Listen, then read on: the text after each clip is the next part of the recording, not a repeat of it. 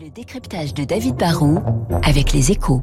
Bonjour David. Bonjour Renaud. Comme toutes les entreprises, la SNCF est victime de l'inflation. Du coup, la hausse des prix des, des billets est partie pour durer. Ah, bah ouais, l'inflation n'épargne personne. Pour 2023, la SNCF a déjà fait un effort pour préserver le pouvoir d'achat des, des, Français. Les tarifs du train n'ont progressé que de 5% en moyenne, c'est moins que l'inflation qu'elle subit, la, la SNCF. Hein. La mauvaise nouvelle pour les utilisateurs, c'est que la hausse de cette année sera sans doute suivie de nouvelles hausses dans les années qui viennent, et ce, même si l'inflation par miracle commençait à se calmer. Pourquoi les prix devraient continuer d'augmenter? Bah, La SNCF a plusieurs particularités. Déjà, c'est une entreprise contrôlée par l'État, et ça, franchement, c'est rarement bon pour vos finances, car l'État a tendance à dire d'un côté qu'il ne faut pas trop augmenter le prix des billets pour ne pas énerver les Français, de l'autre, le gouvernement fait pression discrètement hein, sur la direction pour qu'elle accorde des hausses de salaire pour ne pas trop énerver les cheminots qui risquent de faire grève, ce qui énerverait aussi euh, les Français. Bon, le résultat, c'est que l'an dernier, la SNCF a accordé des primes et des hausses de salaire, avec effet rétroactif en grande partie, qui représentent environ un plus 6% en moyenne de l'autre les prix n'ont pas augmenté aussi vite que la base de coûts d'un groupe qui, vous le savez, dépend beaucoup de l'évolution des prix de l'électricité.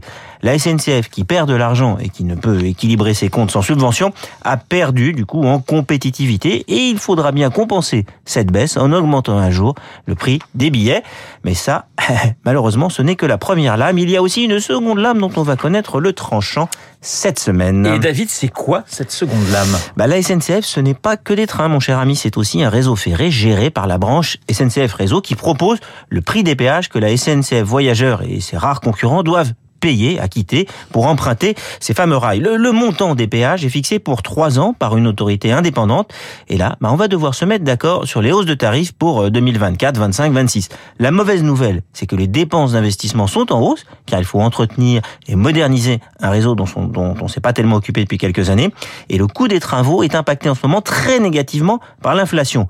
L'autre mauvaise nouvelle, c'est que les hausses de prix ont été faibles ces dernières années parce qu'il n'y avait pas trop d'inflation et parce que le gendarme du rail qui valide les prix ne voulait pas de hausse trop forte car il faut attirer des concurrents de la SNCF. On a donc à la fois des péages qui n'ont pas assez augmenté et des hausses justifiées à venir. Au total, le prix des péages pourrait donc augmenter de plus 8% l'an prochain, un peu moins c'est vrai les années suivantes. Et si les péages augmentent, bah, il faudra bien faire grimper le prix des billets. Au final, vous le savez, hein, si c'est pas le contribuable qui paye, c'est le passager. Le décryptage de David Barrault sur l'antenne de sur l'antenne de Radio Classique. Je vais y arriver tout de suite.